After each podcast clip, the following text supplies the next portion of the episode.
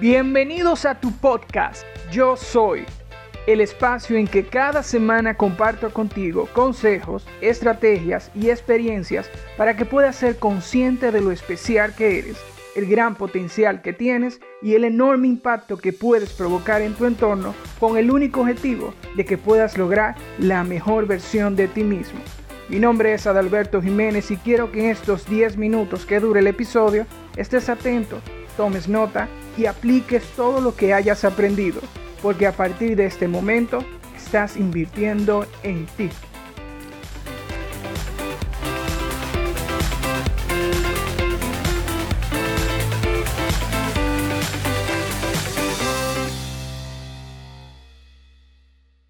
Hola a todos los oyentes. Gracias nuevamente por estar ahí escuchándome.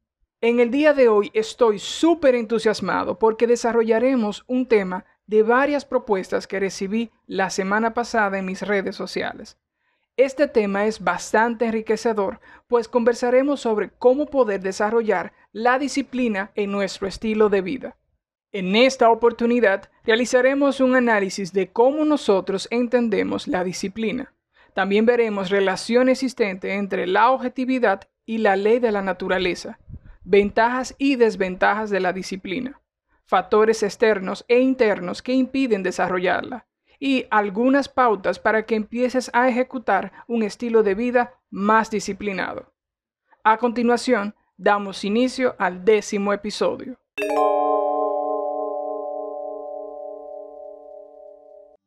Quiero empezar este episodio con la siguiente pregunta. ¿Qué entendemos como disciplina? Algunos lo pueden entender como un método mecánico, frío o rígido. Otros pueden visualizarlo como la estrategia ideal para lograr lo que queremos o la vía más correcta para forjarnos y crecer de manera sostenible. Para profundizar más con respecto a esta pregunta, podemos decir que la disciplina viene siendo la disposición el compromiso y el enfoque que tenemos con nuestros objetivos o metas, reduciendo al mínimo las distracciones.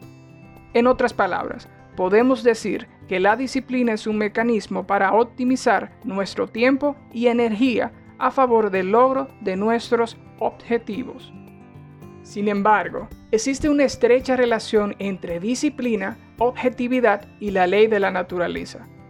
En primer lugar, para poder ejecutar la disciplina en cualquier aspecto general, debemos ser totalmente objetivos, lógico e imparcial.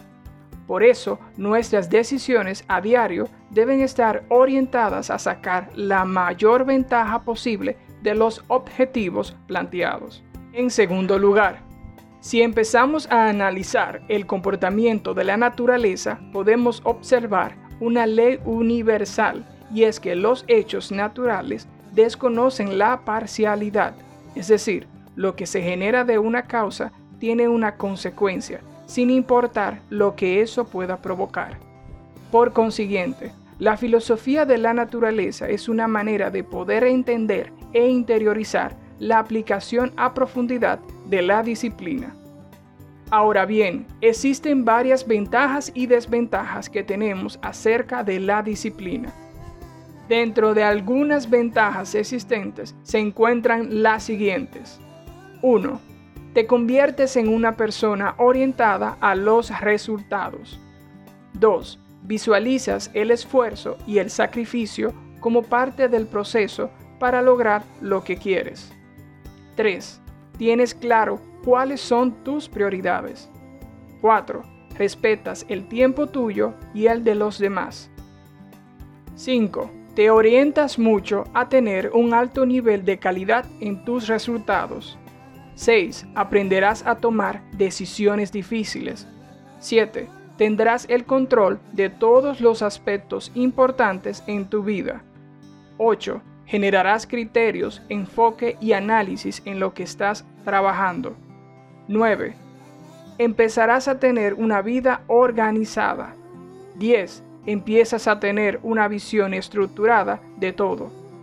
11. Aprenderás a manejar tus emociones en momentos difíciles.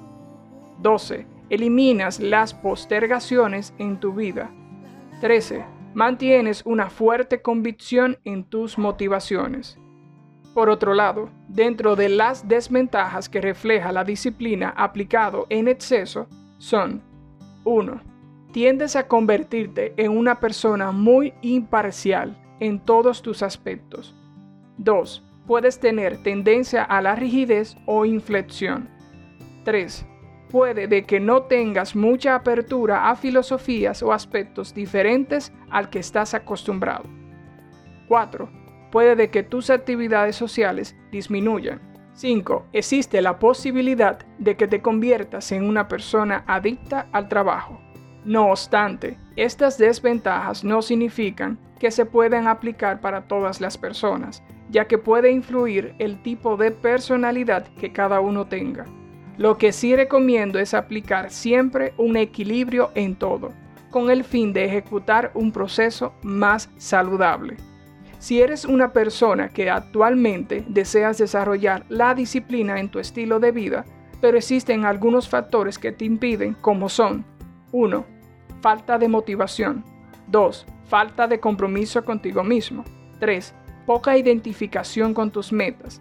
4. Postergación de actividades. 5. No sabes cómo empezar a organizarte. 6. Te sientes abrumado o abrumada cuando ejecutas tus acciones. Te recomiendo las siguientes pautas para que puedas empezar a desarrollar la disciplina en ti. 1. Define claramente qué te impide realizar tus objetivos.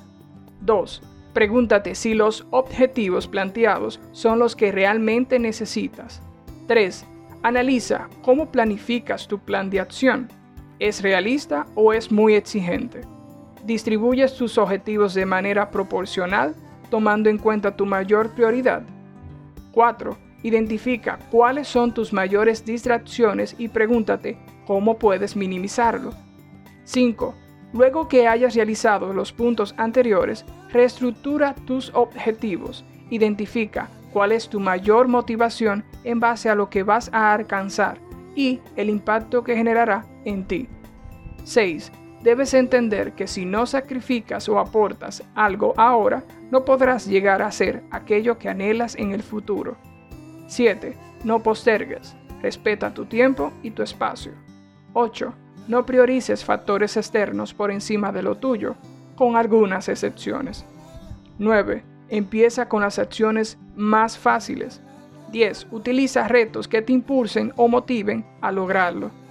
11 busca una excusa para no dejar de hacer lo que te planteaste. Otros factores que te pueden servir como soporte y empuje para mantener e incentivar tu disciplina es utilizar las alarmas y calendarios digitales, las agendas, la lectura, aplicaciones de organización y planificación, identificar frases que provoquen entusiasmo y motivación, aplicar estrategias para estar más cerca de tus objetivos.